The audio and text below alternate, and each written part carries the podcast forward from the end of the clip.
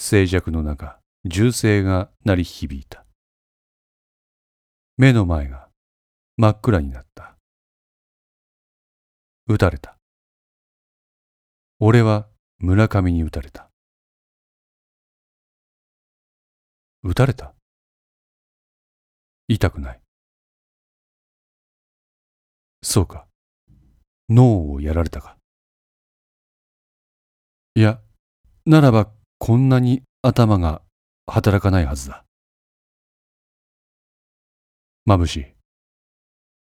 なんだ、この光は。そうか。俺は死ぬのか。寒い。風が寒い。地面も冷たい。地面？なんで地面が冷たいって分かったんだ？手が動く。痛くない。まさか。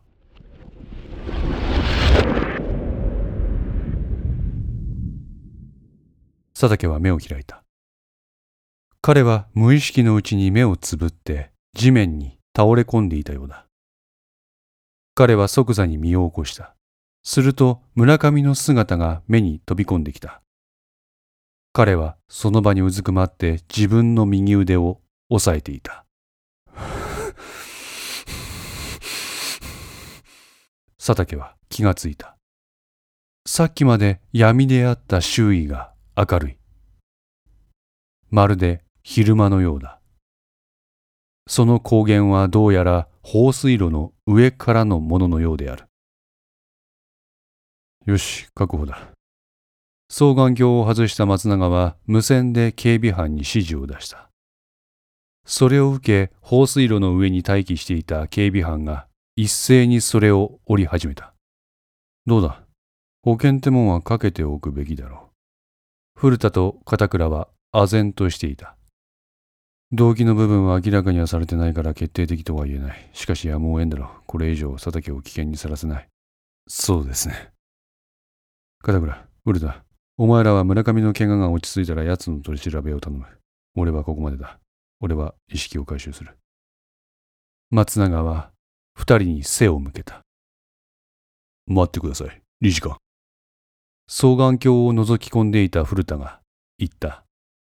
まだです。佐竹の目の前にいる村上の腕からは血が流れ出していた。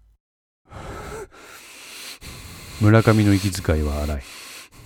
彼が息をするたびに白いものが吐き出される。それだけ、てめえ、俺、はめやがった。動くな。そのままそこに伏せろ。遠くの方から拡声器を使った声が聞こえる。この指示は何度も繰り返された。これで俺も終わりか。村上は警察の指示に従ってそのままうつ伏せになった。その様子を見ていた佐竹の目に地面に落ちた拳銃が飛び込んだ。さ、佐竹。村上の後頭部に冷たい金属の感覚があった。佐竹、何をやってる？銃を捨てろほら、さて、警察さん、ああ、言ってるよ。ああ、言ってるな。激鉄を起こす音が村上の後頭部に響く。な、な、なあ、さて、お、落ち着けって。そこで引き金なんか引いたら、真実は闇の中だ。そう。佐竹銃を捨てろ佐竹は銃口を後頭部から外した。そそれでいい。落ち着けな佐竹。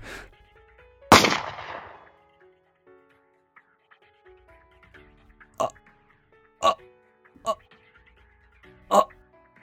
うつむせになったままの村上から大量の血液が流れ出した。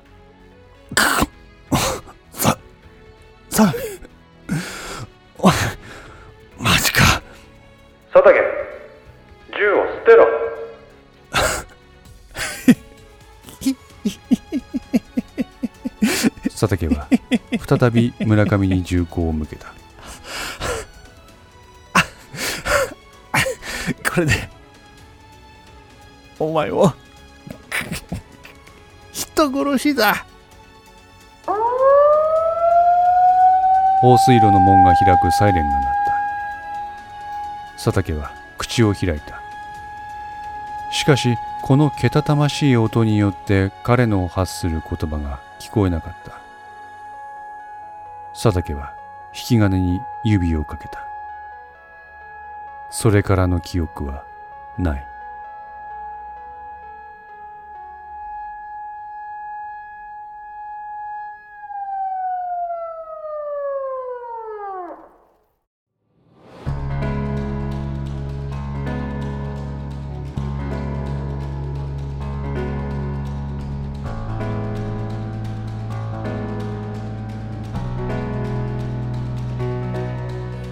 5の線リメイク版いかがでしたでしょうか？